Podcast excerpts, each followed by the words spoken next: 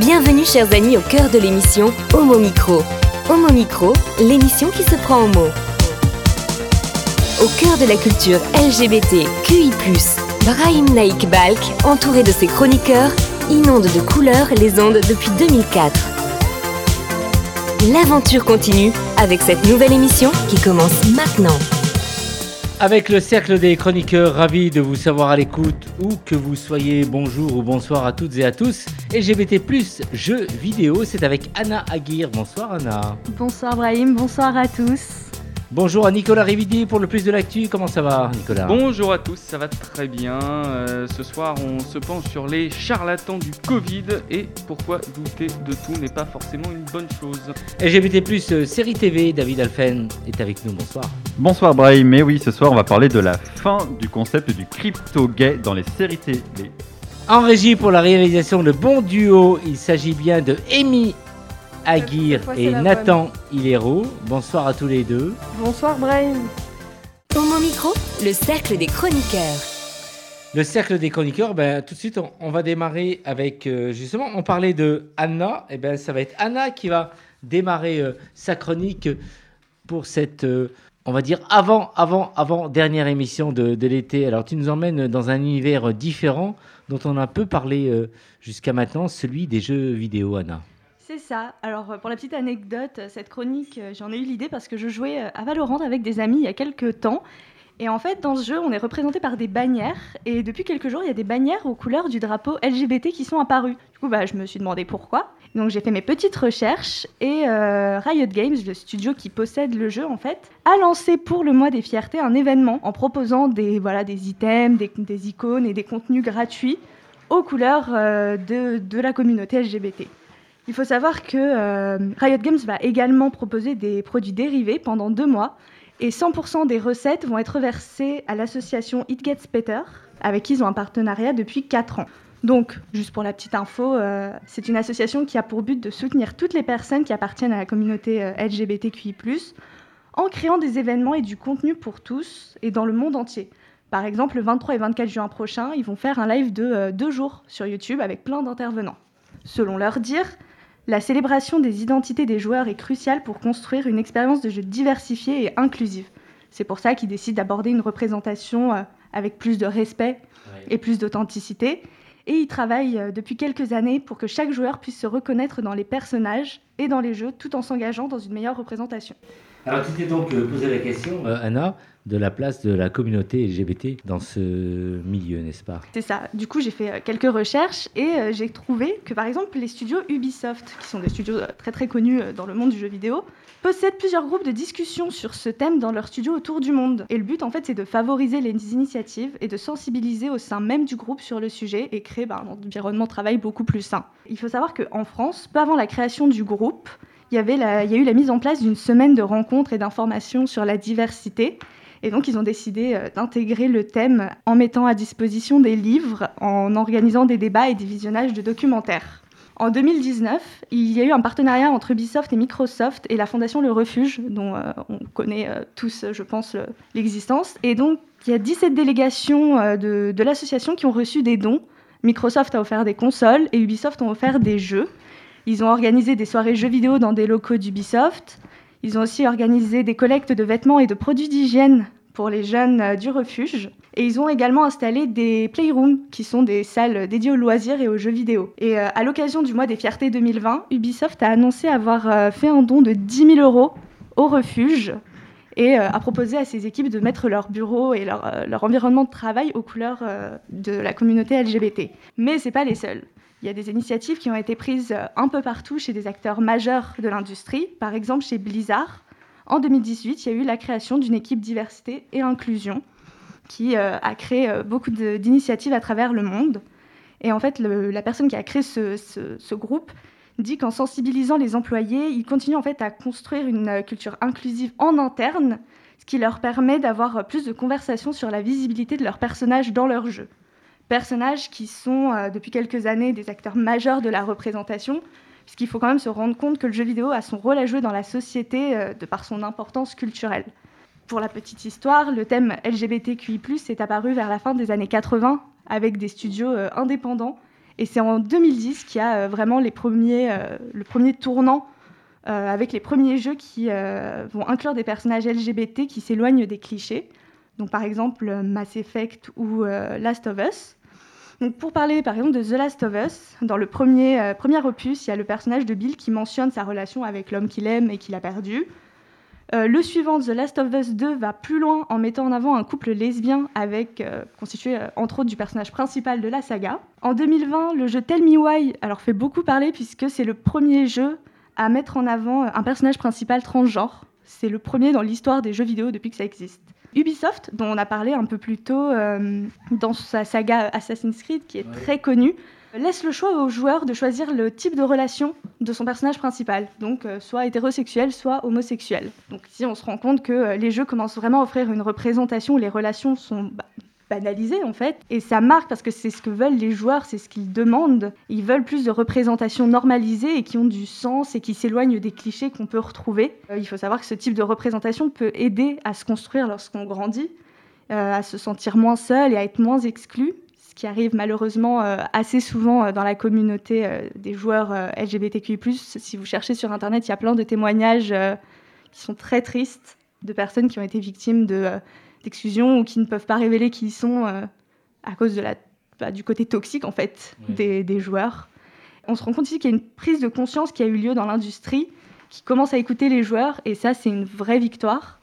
Et pour la petite info pour terminer, en 2021, le magazine Gaming, donc on peut remarquer un peu le jeu de mots, euh, lance la première cérémonie de récompense de jeux célébrant la communauté euh, LGBTQI. En conclusion, on peut se demander est-ce qu'il y a une réelle volonté d'intégrer la communauté euh, LGBTQI et de la mettre en avant ou bah, est-ce que c'est pas juste un effet de mode? On peut se demander, on peut se poser la question. Et du coup, moi, je voudrais avoir l'avis des, des chroniqueurs autour de la table, un peu. Non, je pense qu'il y a beaucoup de joueurs LGBT et ils ont besoin aussi de se reconnaître. Donc ça, ça me paraît normal euh, de les représenter. David? Bah, c'est clairement fait sûrement au départ par des idées marketing. Hein. Ubisoft a eu quelques soucis récemment avec justement la question de diversité au sein de l'entreprise.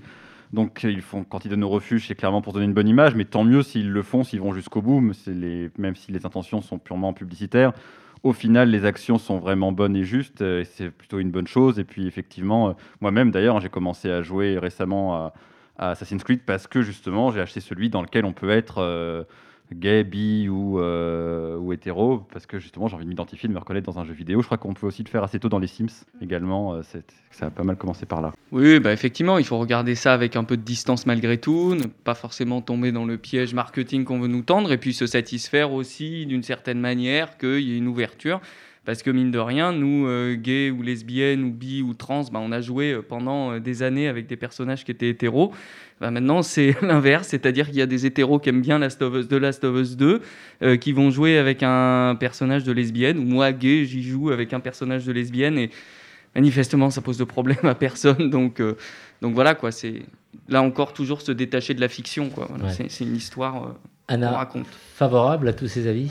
Alors moi, je suis totalement d'accord, particulièrement avec ce que dit David, parce que c'est bien qu'il le fasse. Au moins, il y a une action qui est, euh, qui est entreprise. Et euh, bah, j'espère que ça va continuer comme ça et qu'ils vont créer encore plus de jeux qui vont offrir des représentations euh, positives pour tout le monde.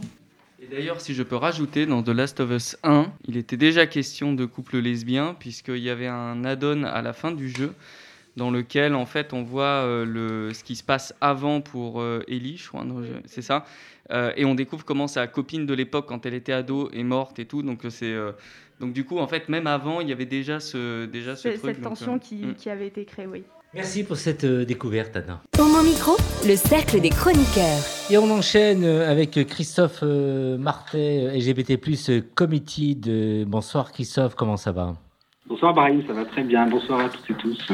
Tu commences par nous faire un retour euh, sur la marche du week-end et de cette controverse sur la non-mixité à Lyon, Christophe. Oui, tout à fait. Alors déjà, on peut se réjouir, euh, Brahim, parce que cette année, il y a énormément euh, de marches. On a compté à peu près une trentaine dans toute la France, y compris dans des petites villes. Et cette, cette, semaine, donc ce dernier week-end, il y avait Nantes où il y a eu 7500 personnes, Strasbourg à peu près 7000 personnes, 5000 à Lille dimanche. Mais c'est aussi la, donc c'est la marche de Lyon qui a un petit peu concentré l'attention parce que euh, elle a eu un grand succès, hein, 12 000 personnes. Mais euh, c'est vrai qu'il y avait une petite controverse, euh, notamment parce que dans ce parcours, enfin dans, cette, dans ce cortège, il y avait un cortège en non mixité pour les personnes racisées et ça a pu provoquer voilà des débats, des discussions au sein même des associations, puisque certains et certaines comprennent tout à fait et demandent et réclament que justement les personnes racisées euh, ou les personnes trans euh, soient plus visibles dans des espaces peut-être plus safe entre guillemets dans la marche. Et puis euh, d'autres qui considèrent que ce jour-là bah, il faut être un petit peu tous toutes et tous ensemble que c'est le, le, jour le jour de la fierté. Et il y avait un peu des tensions mais finalement c'était assez bon enfant et tout le monde a pu participer il n'y a pas eu de problème particulier. Donc euh, c'est un peu ce qu'on avait pu voir aussi sur la marche lesbienne euh, euh, il y a quelques semaines, où il y avait aussi des cortèges en, en. Bon, ça fait partie maintenant du paysage associatif. Faut-il s'en réjouir? Faut-il le critiquer? Moi j'ai fait un édito là-dessus vendredi pour dire que bon bah tout le monde est, tout, est, est à la marche et puis qu'il y a toujours il y a toujours eu des, des tensions entre ceux qui veulent quelque chose de festif ceux, qui, ceux, celles qui veulent quelque chose de plus revendicatif. Donc voilà, donc on aura toujours ces tensions, mais que l'essentiel, j'ai envie de dire, c'est de participer. Euh, justement, pour parler de, marche, euh, la prochaine, celle de Paris, donc euh, va donc marcher à partir de Pantin jusqu'à jusqu'à Paris, et c'est avec aussi des personnes qui avaient organisé il y a quelques années, l'année dernière, la marche qui était partie de, de Saint-Denis, n'est-ce pas? Oui, enfin entre autres, mais effectivement, euh, euh, il y a quelques semaines, on a, on a fait une interview avec un collectif qui vient de se créer, qui s'appelle Queer Pantin, justement. Euh, alors c'est vrai qu'aujourd'hui, la petite couronne devient de plus en plus effectivement LGBT friendly. Bon, c'est aussi parce que bah, les personnes LGBT doivent quitter Paris pour s'installer en banlieue parce que c'est moins cher, notamment.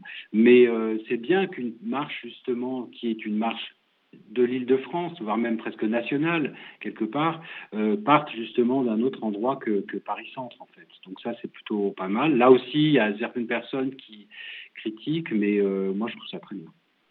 Christophe Lepels d'Orlando devient un mémorial euh, national oui, tout à fait. Donc, en fait, euh, vous vous souvenez que le Pulse, donc c'est cette discothèque LGBT à Orlando, en Floride, qui avait mmh. fait un attentat terroriste, qui avait fait 49 morts à l'époque. Hein.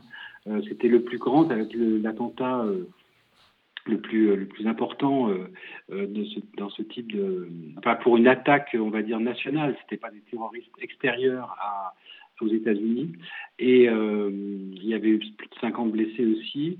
Et euh, donc ce, ce nightclub euh, vraiment représente aussi finalement à la fois les avancées mais aussi les dangers et les discriminations qui sont encore légion envers les personnes LGBT+.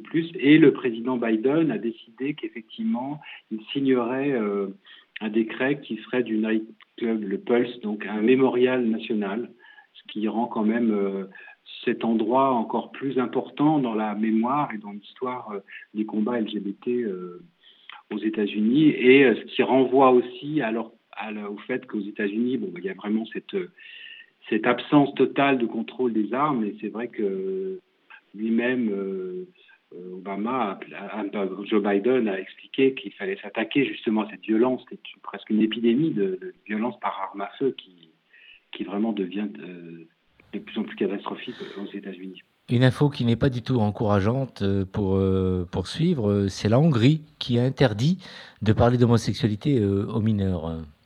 Oui, alors on voit bien que la Hongrie de Viktor Orban regarde du côté de ce qui se fait euh, notamment en Russie, puisqu'on sait que depuis plusieurs années maintenant, une loi interdisant entre guillemets la propagande homosexuelle donc à, à court en Russie et on voit bien que c'est une loi qui euh, euh est surtout destinée à bâillonner euh, le mouvement LGBT et euh, Donc il y a cinq ONG qui, là, en Hongrie, se sont manifestés pour dire que cette loi en Hongrie elle est vraiment catastrophique, puisque à la fois ça pourrait toucher les programmes éducatifs, mais aussi les publicités, mais aussi les livres, etc. Donc, euh, on est là à la fois dans un cas effectivement de, censure, de d'absence de liberté d'expression, mais aussi bien sûr c'est un pays qui veut imposer une, des valeurs traditionnelles euh, chrétiennes et, euh, Victor Orban en a vraiment fait son cheval de bataille. Mais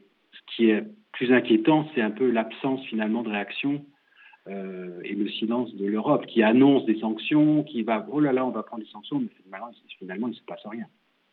Et on va terminer, euh, Christophe, euh, pour parler PMA. Alors, votre dernière ligne droite, c'est votre enquête en deux parties sur ce que peut faire la CED, c'est bien comme ça qu'on dit, pour les personnes LGBTI alors là, on parle de la CDEH, oui. La CDEH, donc c'est la Cour européenne des droits de l'homme.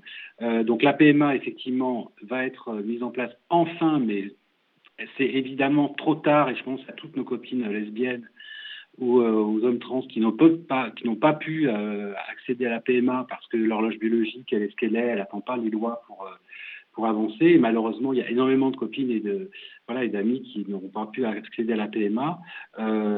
quant à la CDEH, dont on revient à l'Europe, c'est la Cour européenne des droits de l'homme. Et c'est vrai que depuis quelques années, elle s'intéresse beaucoup aux questions LGBTI. Elle a pu résoudre des, des des, euh, des problèmes de discrimination. Euh, et on a enquêté justement euh, sur, sur cette Cour européenne des droits de l'homme et comment elle pouvait s'emparer de, sujets. C'est Hélène Molinari pardon, qui a enquêté pour nous et dans plusieurs pays pour voir qu'effectivement c'est une. alors ce sont des démarches juridiques longues, hein, mais qui permettent de sanctionner parfois les États pour non non respect des, des libertés des personnes LGBT.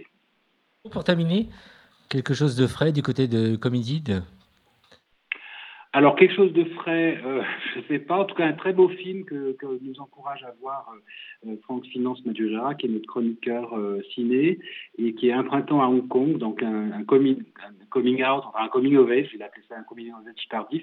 En fait, ce sont deux hommes l'un est chauffeur taxi, l'autre retraité, qui se rencontrent, euh, deux hommes assez âgés, qui se rencontrent. Et en fait, euh, donc c'est une jolie histoire euh, d'amour, contrariée bien sûr, parce qu'ils ont dû vivre cachés, mais aussi parce que ce qui est intéressant dans ce film, c'est que ça, ça s'est appuyé sur un livre qui était l'histoire justement des hommes gays âgés à, Hong Kong, et c'est tout un pan de la société hongkongaise et chinoise qu'on découvre justement à travers ce film donc euh, qui, en tout cas, a l'air effectivement, je n'ai pas encore vu, mais qui a l'air effectivement très, très intéressant et touchant.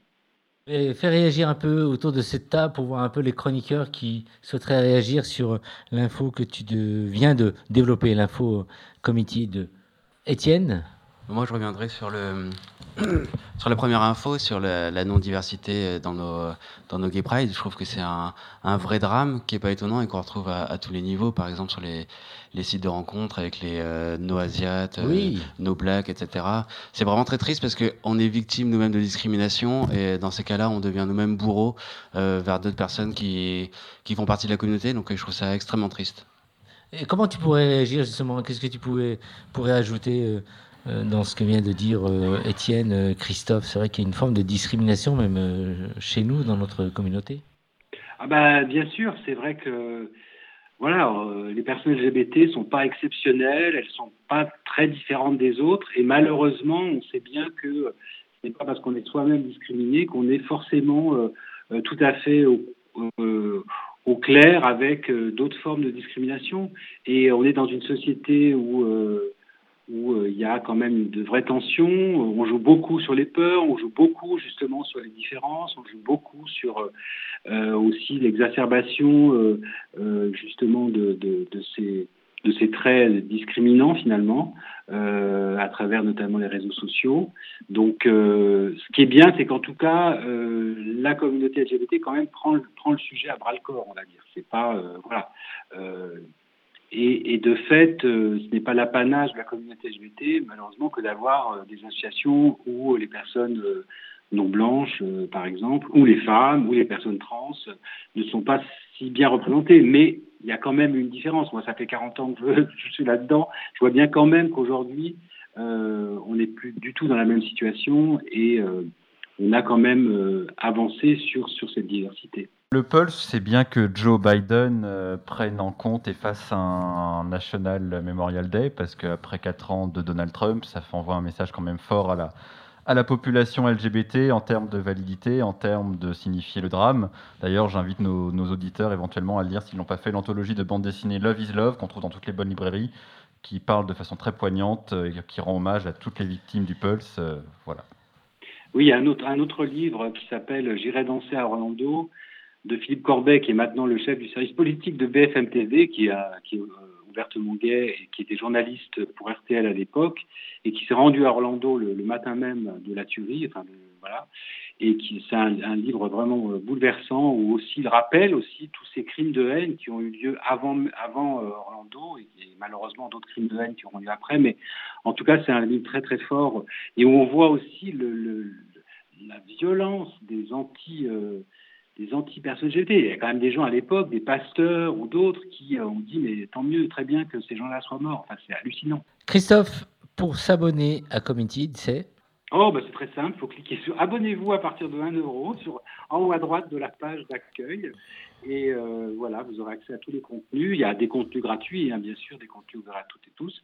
Mais euh, nos enquêtes et certains articles sont euh, effectivement premium parce que c'est comme ça qu'on peut aussi justement proposer des articles différents et, et, des enquêtes.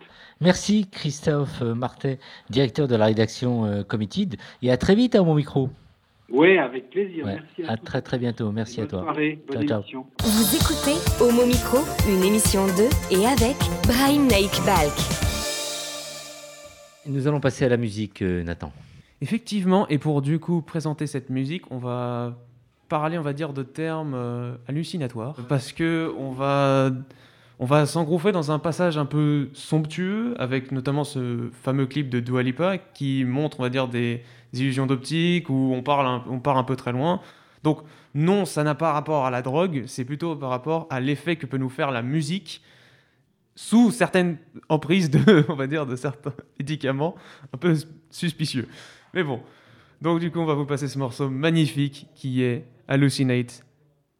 on aura plein de choses à apprendre de toi, mais là, découvrez. Voici Hallucinate de Dua Lipa.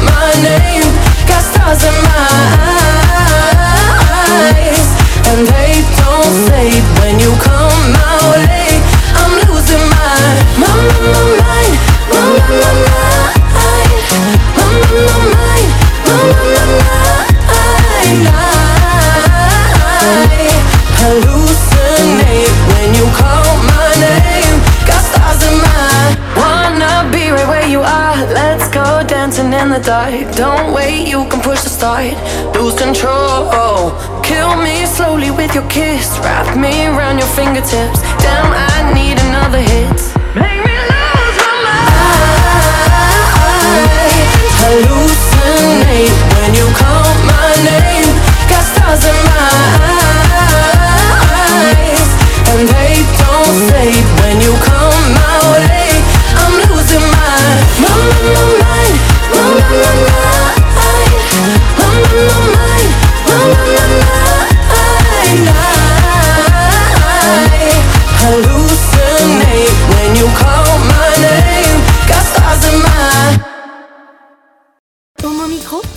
Cercle des chroniqueurs. Et on enchaîne avec euh, Nicolas Rividi pour le plus de l'actu. Alors Nicolas, avec toi ce soir, un plus de l'actu, on parle de complotisme et de méthode scientifique. C'est bien ça? Oui, Brahim, voilà six ans que je vous impose mes analyses de haute volée dans des domaines dans lesquels je n'ai aucune compétence. Donc ce soir, je vais étaler mon verbe comme de la confiture sur un sujet qu'a priori je connais un peu. Alors la période n'est ni propice à la mesure ni au recul nécessaire qui commande à l'approche dite scientifique. Bref, c'est franchement la merde, ce n'est pas prêt de s'arranger. Alors à défaut de moucher la moitié de l'internet complotiste, je vais essayer de vous expliquer la différence entre une vidéo qui vous dit que la Terre est plate et un livre qui vous démontre, qui vous démontre pardon, qu'elle est ronde, ou encore entre un savant de Marseille qui vous dit qu'un traitement est efficace et une étude scientifique qui, elle, vous démontre le contraire. Mais avant, il faut bien comprendre que la recherche et la connaissance scientifique subissent les coups de boutoir conjoints de nos gouvernements qui les affaiblissent depuis plusieurs dizaines d'années, et dans le même temps d'une explosion des spiritualités en tout genre, alimentant une bourgeoisie en quête d'immatériel. Rien de tel pour instaurer la confusion. La recherche scientifique est la cible des fantasmes les plus abjects, érigée en religion parmi d'autres, qui auraient ses apôtres, ses fidèles, ses prêtres et ses gardiens du dogme. Tout euh, ne serait donc que croyance, croyance en le réchauffement climatique ou non, croyance en l'efficacité d'un médicament ou non, d'un vaccin ou non, de la théorie de l'évolution ou de la Terre ronde ou du Soleil au centre de notre système planétaire ou non. Bref, le monde grouille d'alternatifs qui érigent leurs croyances en science et renvoient la science au rang de croyance.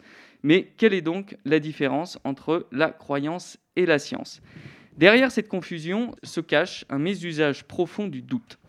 Il y a 21 ans, jour pour jour, je passais mon bac de philo.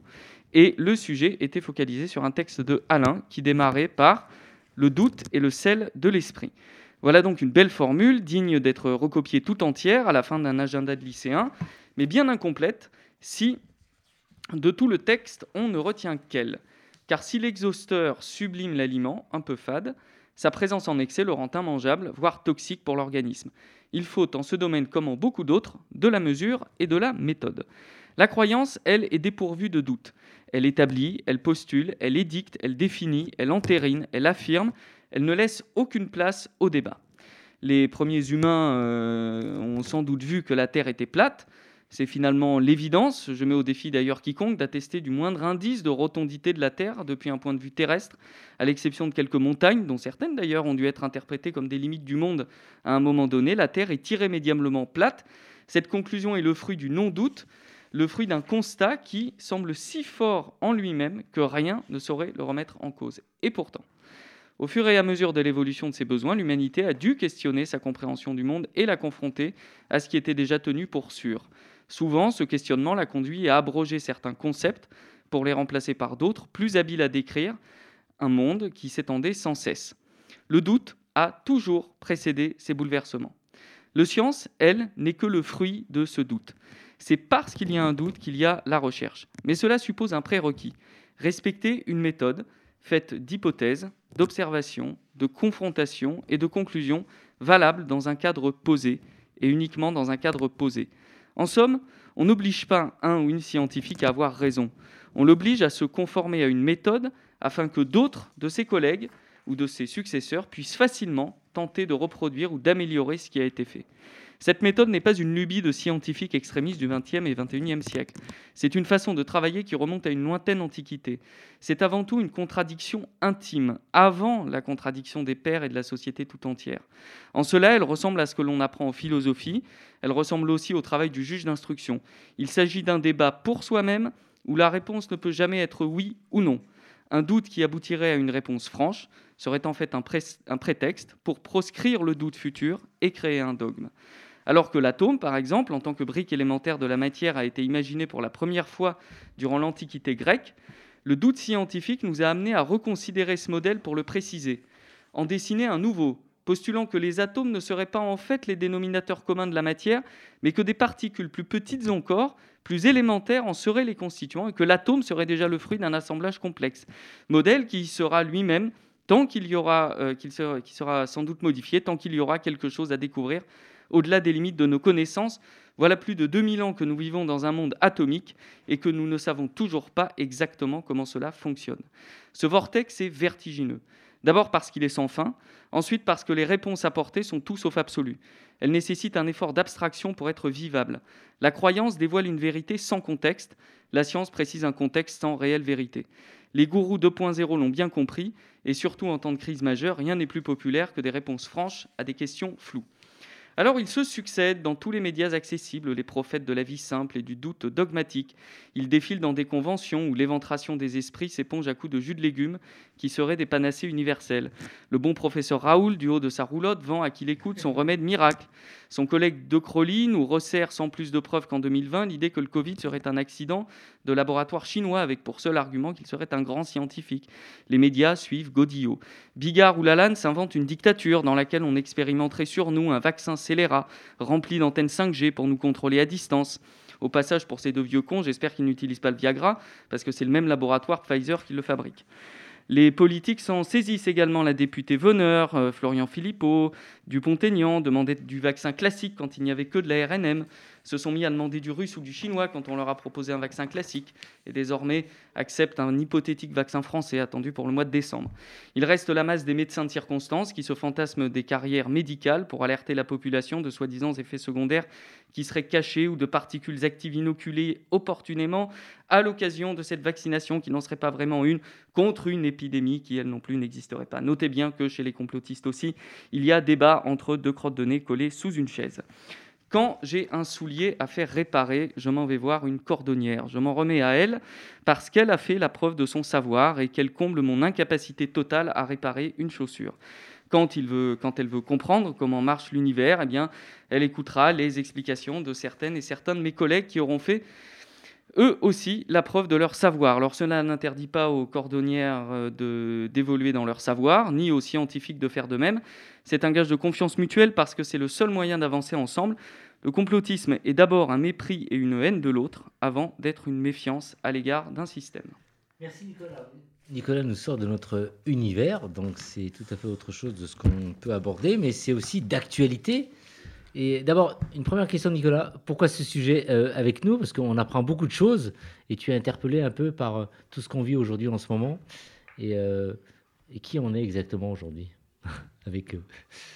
J'ai combien de temps pour répondre à qui on est aujourd'hui? Parce que Non, non, mais pourquoi ce, pourquoi ce sujet? Parce qu'il me me semble utile aussi de, voilà, de dire ce qu'il y a derrière ces mécanismes qu'on Ouais. nous présente à longueur des, Ouais. de, chaînes, euh, de chaînes radio, enfin de, de chaînes info, euh, de débats de gens qui n'y connaissent rien, qui se présentent là avec des idées toutes faites, etc.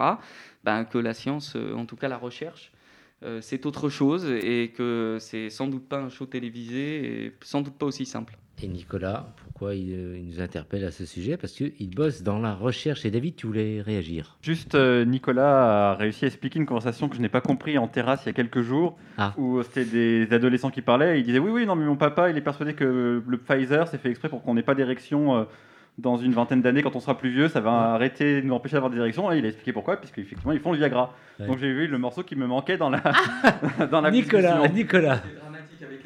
C'est qu'on a toujours tort, puisqu'ils me rétorqueront que le vaccin est là pour vendre du Viagra plus tard. Voilà. Par le même. Et là, il y a euh, Nathan qui va nous dire non, tout se passe bien pour moi. Non, c'est pas ça. c'est- J'avais jamais entendu ça comme rumeur. C'est quoi ça? C'est J'ai entendu- rumeur. J'ai entendu ça à une terrasse il y a trois jours et maintenant je comprends effectivement, ça avait en fait une logique. Je me suis dit, pourquoi cet effet secondaire spécifiquement? Pourquoi pas juste une antenne qui pousse sur la tête comme tout le monde? Mais voilà. Autant Johnson Johnson, j'aurais bien compris parce que c'est une dose et donc du coup ça te met KO direct. Mais là, le Pfizer, euh, un peu bizarre. Mais bon, c'est pas grave. Étienne, une réaction? Moi, tu m'as laissé avec un doute parce qu'au début, tu dis que la Terre est plate ou ronde. En fait, euh, c'est quoi la réponse? Il a 30 minutes pour répondre. Non. Bah, Ça dépend dans quel référentiel. On peut considérer que la Terre est une, euh, une chose, est, euh, un volume cour- recourbé, euh, et donc euh, que ce serait un- une chose en deux ou trois dimensions, mais plutôt plate. Et puis, on peut aussi imaginer que la Terre est bien en trois dimensions et ronde. Et à ce titre-là, je pense qu'on a un certain nombre d'indices qui nous montrent que cette hypothèse est validable. Moi je, suis prêt à prendre mon sac à dos et je prends mon sac à dos et je vais regarder, vérifier qu'on est bien à, à le dos d'une tortue. Je vais aller jusqu'au bout de la, du confin de la Terre. Moi, en fait, j'ai juste envie de dire, euh, je- t'aurais pu être mon prof de sciences au lycée. Peut-être que j'aurais eu de meilleures notes au bac. Je- vraiment, j'ai adoré la façon dont t'as expliqué. Et euh, bravo. Bah moi j'ai eu des notes de merde au bac en sciences, sauf en bio, comme quoi. hein. On a beaucoup parlé de, complotisme. Un petit tour, dernier to- tour de table, complotisme ou pas. Euh, on a l'impression que tout ce qu'on nous annonce, tu parlais tout à l'heure des, des médias Nicolas, c'est du vrai et du faux. On a tendance à être un peu perdu. Et euh, j'aimerais un peu avoir votre éclairage, euh, vous, en ce qui vous concerne, ce que vous voyez face à cette pandémie, face à ce monde dans lequel on vit. Tout à l'heure, Nicolas parlait des médias. Si je pouvais avoir une réaction de votre part et aussi de nos amis euh, régisseurs, réalisateurs en face de nous tout à l'heure. Bah, c'est vrai qu'on est un peu perdu parce que quand tu regardes une chaîne, on va te donner des infos, puis tu en regardes une autre, on va te donner autre chose, puis tu vas sur Twitter, on va te donner encore une autre info. Ouais. Et c'est un peu compliqué de s'y retrouver. Et puis, même dans les infos qu'on donne, on a de, le vaccin, finalement, il faut trois doses. Mais en fait, non, si tu as, si as eu le, le Covid, il en, il en faut que deux. C'est un peu compliqué de s'y retrouver, de savoir au final ce qui est vrai ou pas. Nicolas? En fait, c'est une remarque très pertinente et je m'aperçois qu'il y a un élément qui n'est pas dans la chronique et que j'aurais dû mettre dedans, c'est la question de l'éducation populaire. C'est-à-dire qu'il faut, Ouais, pour juste, contrer le très juste, complotisme très aussi, juste. faire en sorte qu'on soit des humains éclairés. Et éclairés mhm. sur tous les sujets d'ailleurs, ça ne concerne pas uniquement le Covid. On parlait du débat sur la PMA tout à l'heure. Il est fondamental que les gens comprennent ce qui se cache derrière ces trois lettres. C'est pas un fantasme, c'est pas un mythe, il y a, il y a une explication derrière. Très C'est- juste, très et donc juste. sur tout un tas de sujets, je pense que ça doit nous inciter aussi à investir les champs de l'éducation populaire. Et on va terminer avec, euh, avant de passer à, à Amy et à Nathan, un complotiste, Étienne. Non. Mais après, sur le sujet du Covid, c'est compliqué parce que tous les jours, il y a de nouvelles informations, on en apprend tous les jours, euh, les scientifiques découvrent tous les jours de nouvelles choses et euh, la situation évolue tous les jours. Après, pour ce qui est du complotisme en lui-même, beaucoup de personnes euh, s'informent sur les réseaux sociaux qui sont des bulles d'information où j'ai dit une fois que euh, je pensais que la Terre était plate, pendant des mois, on va m'envoyer des informations qui vont me confirmer que la Terre est plate. Mais ce ne sera pas le monde, ce ne sera pas euh, ce type de, de médias confirmés dans leur domaine. Et Nathan et Amy qui ont fait la fête tout ce week-end sur le champ de Mars. Amy? Aux tiens- Invalides. Je tiens à démentir cette information. Non. je sais que mes parents écoutent. euh, papa, maman, j'ai pas. Ah, carrément, non, c'est vrai. Ah, si, si, si, si. Moi, je peux le- vous le confirmer, j'ai les photos. Non. Non, mais euh, je, je suis d'accord avec ce que, ce que disent les autres chroniqueurs. Après, je pense que c'est une question d'équilibre. Oui. Il faut écouter sans gober tout ce qu'on nous dit. Très juste. Juste euh, sans tomber dans le complotisme non plus, en fait. Ouais. Eh bien, pour euh, parler des parents de et d'Anna, vous avez de super enfants, donc vous les avez bien éduqués. Et je suis sûr que c'est la même chose pour euh, les parents de Nathan? Euh, niveau complotiste, oui et non. C'est-à-dire que Ah. il y a un aspect. Il y avait, moi, je me souviens, j'ai fait un article euh, dans un journal que j'avais fait à l'école. Je l'avais pas fait sur les sur le complot, mais j'avais plus fait sur les superstitions aussi. Donc, ça rejoint pas vraiment au niveau du sujet. Je suis d'accord parce que il y a, c'est complètement différent, mais n'empêche que quelquefois, c'est un peu la superstition peut aller aussi au-delà au niveau du complot. Elle peut se retrouver dans l'histoire du complot, Ouais. et du coup, c'est pour ça que j'avais fait cet article.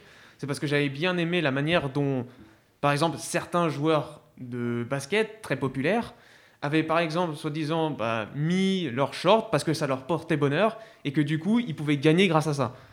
Donc, non, parce que ça dépend uniquement de la performance du joueur, Ouais. mais c'est bizarre, c'est c'est comme... euh, voilà. Et si on veut aller dans le débat des animés, il y, a un- joueur dans Kuroko no Basuke qui s'appelle Shintaro Mi- Midorima et qui, lui, au fait, chaque jour, chaque fois qu'il y a un match, il regarde l'horoscope et il amène un porte-bonheur à côté de lui juste pour pouvoir dire bah au fait je vais bien jouer et tous les, astres sont avec moi aujourd'hui. Bien, c'est une idée. C'est vrai que c'est c'est un bon argument. Moi, quand je vais au sauna, on me demande de porter une serviette et ça se passe bien pour moi à l'intérieur. Non, non.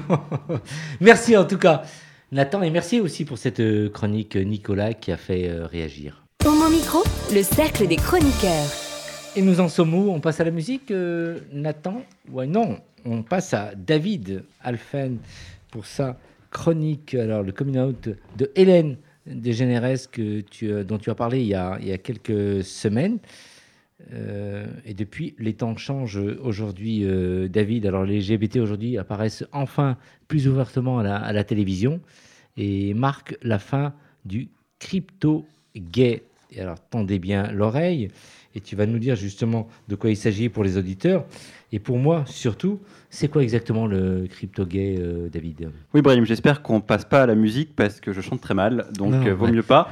Le crypto-gay, crypto-gay, qu'est-ce que c'est? Cryptique, hein, un élément qui est caché, qui est secret. Là, on est quasiment dans l'archéologie de la fiction LGBT. Par exemple, le premier exemple que je vais prendre, c'est Xena la guerrière. Xena la guerrière, c'est une diffusion de 1995 à 2001, une guerrière sanguinaire euh, en recherche de rédemption dans la Grèce antique. Je sais que certains d'entre vous l'ont vu. C'est une série euh, néo-zélandaise, une série dérivée de la série Hercule. Il y a eu 6 saisons, 134 épisodes, euh, produits par euh, Robert Tappert et Sam Raimi qui a fait les- les- la trilogie Evil Dead. Et qu'est-ce qu'il y a comme particularité? C'est que donc Xena, alors elle a des histoires d'amour avec des hommes, hein, avec différents hommes connus de la mythologie grecque, mais on la retrouve également, elle a une- quelqu'un qui la suit, une jeune villageoise qu'elle suit, euh, qui s'appelle Gabrielle, et elles passent toute l'aventure ensemble.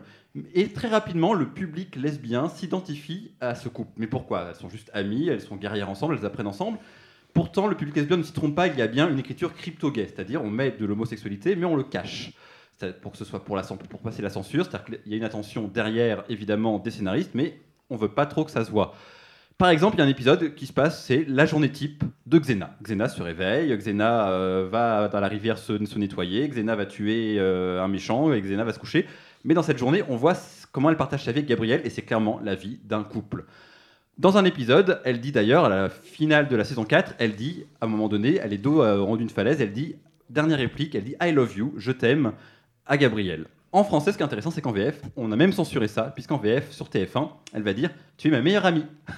Ça Ah vous oui. donne une bonne. oui. c'est drôle. Ça vous donne déjà une idée que rien que ça, c'était compliqué. Ouais, Et dans le dernier épisode, parce que Xena est possédée par un démon, par un monstre, eh bien, le seul moyen de sauver Xena, c'est que Gabriel l'embrasse comme un prince charmant, une, prin- cette fois-ci une princesse charmante. Donc on est vraiment jusqu'au bout, ils vont trouver des moyens, des solutions pour justifier le fait qu'en fait elles sont euh, plus ou moins ensemble, mais sans jamais y aller, et pour le public lesbien c'est très important. Même chose dans Smallville, la jeunesse de Superman sur la Warner Bros. de 2001 à 2011. Il y a plusieurs auteurs gays euh, dans les scénaristes de Smallville, mais pareil, hein, ils n'ont pas le droit de montrer ça. C'est Superman, c'est une icône, euh, les États-Unis, la force, euh, même si c'est en fait l'immigré ultime, mais ça, pareil, ça c'est un petit peu, un petit peu disparu au fur et à mesure. Et pourtant, ils vont réussir à mettre du crypto gay. On voit beaucoup Clark Kent torse nu un petit peu tout le temps. Ça attire évidemment les jeunes filles qui regardent la série, mais pas que aussi les jeunes garçons. Et euh, on le voit, quand on le voit torse nu, étonnamment, ce n'est pas avec Lois Lane ou La- Lana Lang, euh, c'est les demoiselles qu'il aime, mais plutôt avec Lex Luthor ou Oliver Queen. Ils viennent lui rendre visite et il est en train de faire, euh, en train de, dans la grange, en train de mettre du foin, toujours torse nu, transpirant. Ça permet de faire une espèce d'homo-érotisme un peu sage, alors qu'en fait, en 218 épisodes, il n'y a jamais eu un seul personnage LGBT dans toute la série. Ce qui est dingue, c'est une série pour ados qui se passe dans un lycée, il n'y en a jamais eu, donc les scénaristes contournent la censure comme ça. Merci vraiment de nous éclairer dans ce domaine. J'ai beaucoup appris. Dis-nous maintenant, quelles sont les, séries avec des héros ouvertement LGBT Bah donc le crypto-gay va enfin pouvoir s'arrêter grâce au coming out d'Hélène Dégénéresse. On commence avec Buffy contre les vampires, qui a existé de 1997 à 2003, d'ailleurs sur la même chaîne que Smallville. L'histoire de la tueuse de vampires qui doit jongler euh, entre sa vie de lycéenne et sa mission de super-héroïne. Et on a le personnage de Willow, un personnage féminin qui va faire son coming out après être sorti avec un garçon pendant trois saisons. Elle, comprend en fait qu'elle est lesbienne, elle fait son coming out, elle sort, avec une femme. Au début, Joss Whedon, le créateur de la série, pensait que c'était le personnage de Xander, le meilleur ami de Buffy qui est masculin, qui allait faire son coming out. Il y a plusieurs indices qui allaient dans ce sens-là, et puis finalement, il a changé d'avis suite au départ d'un communé. Il a dit Ah bah en fait, Willow sera le personnage euh, qui sera gay, elle sera lesbienne. Et ce qui est bien, c'est que c'est totalement banalisé. Elle n'a pas d'histoire autour de son coming out, elle est juste lesbienne, elle a des histoires autour de la magie, des démons, mais jamais elle va être stigmatisée comme le personnage gay de la série. En même temps, il y a Dawson Creek, Dawson tout court en français de 1998 à 2004 sur la même chaîne, les histoires de cœur hein, d'un groupe de lycéens, écrit par Kevin Williamson, qu'on commet étonnamment pour la, la- série de quatre films Scream, il y a le cinquième qui va bientôt sortir, et Vampire Diaries. Kevin Williamson est ouvertement gay, la série également produite par Greg Berlanti, ouvertement gay, et le personnage de Jack McPhee, un footballeur de l'équipe de foot du lycée, va lui faire son coming out. Là, pour le coup, le personnage existe vraiment pour raconter euh, les questions LGBT, son coming out, le rejet de ses parents, les difficultés à s'accepter, mais il va surtout y avoir un des tout premiers baisers gays à la télévision grand public, et ça, c'est un vrai changement. Le bisou, on le voit, il est assumé, et ça, c'est top. Également sur une grande chaîne, Will and Grace. Will and Grace, l'histoire d'une colocation entre une jeune femme et son meilleur ami gay qui va durer 11 saisons. Et là, euh, on est à peu près la même année, hein, c'est-à-dire que Buffy, euh, le, Willow qui devient lesbienne, c'est en 2000, Jack qui fait son coming out, c'est en 2000 aussi, et pareil pour Will and Grace, on est également en l'an 2000. Cette fois-ci, c'est un épisode un peu méta, puisque Will va- et, son meilleur ami Jack se rendent compte que euh, on leur annonce qu'il va y avoir un super bisou gay dans une série, dans un soap opéra. Ils regardent la télé et le bisou n'a pas lieu, il a été censuré, il a été coupé. Ils vont donc manifester devant les studios d'NBC, qui c'est drôle, c'est la série qui a en plus produit la série Will and Grace, pour manifester leur mécontentement. Et ce qu'est-ce qu'ils font en disant oui, on n'est pas content devant les caméras de journalistes qui disent pourquoi vous êtes là. Les deux meilleurs amis décident de s'embrasser devant, euh, devant le public en direct. Après, le baiser évidemment n'est pas suivi. Ce qui est bien, c'est que c'est deux meilleurs amis, donc il n'y a pas d'histoire d'amour. On peut s'arrêter là. Et effectivement, ça va être beaucoup plus timide après dans Will and Grace, alors que le Ouais. personnage principal est homo, pour avoir d'autres bisous gays. Mais quand même, c'est un sacré changement. L'année 2000 va marquer un grand changement.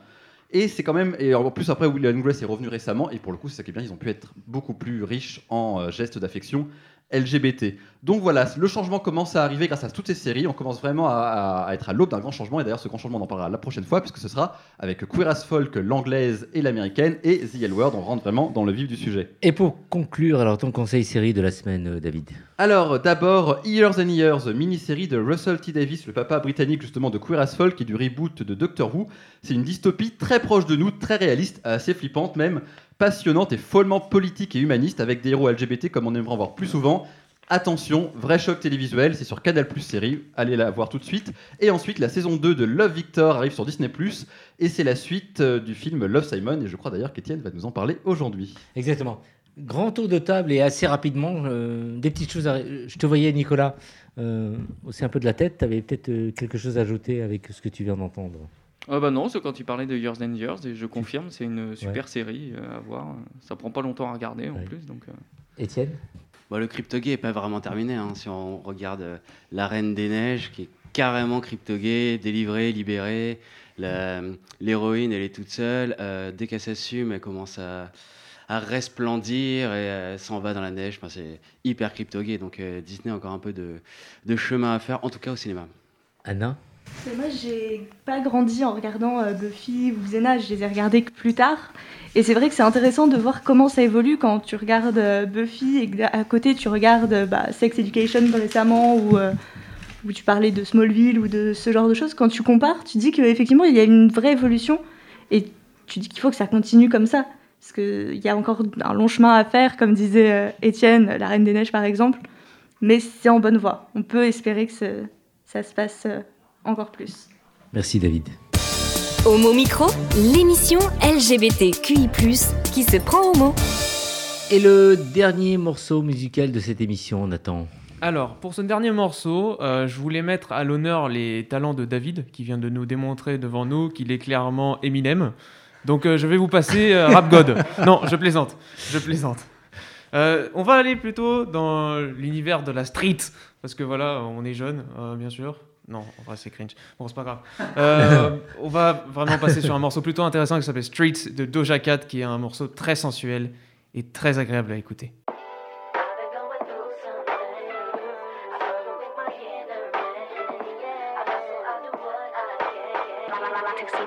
Down, down on the, down, down on the beat.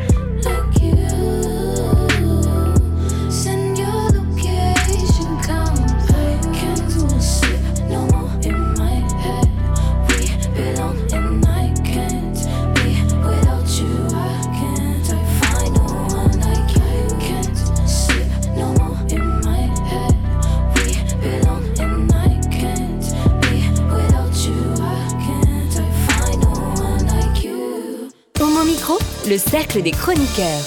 Avec euh, Étienne, euh, nous allons donc enchaîner et finir euh, avec lui, LGBTech, pour parler d'un livre. Alors, de quel livre exactement, Étienne? Aujourd'hui, je vais vous parler de Moi, Simon, 16 ans, Homo sapiens, le roman à succès de Becky Albertalli. Il s'agit du roman que j'aurais voulu lire quand j'étais adolescent.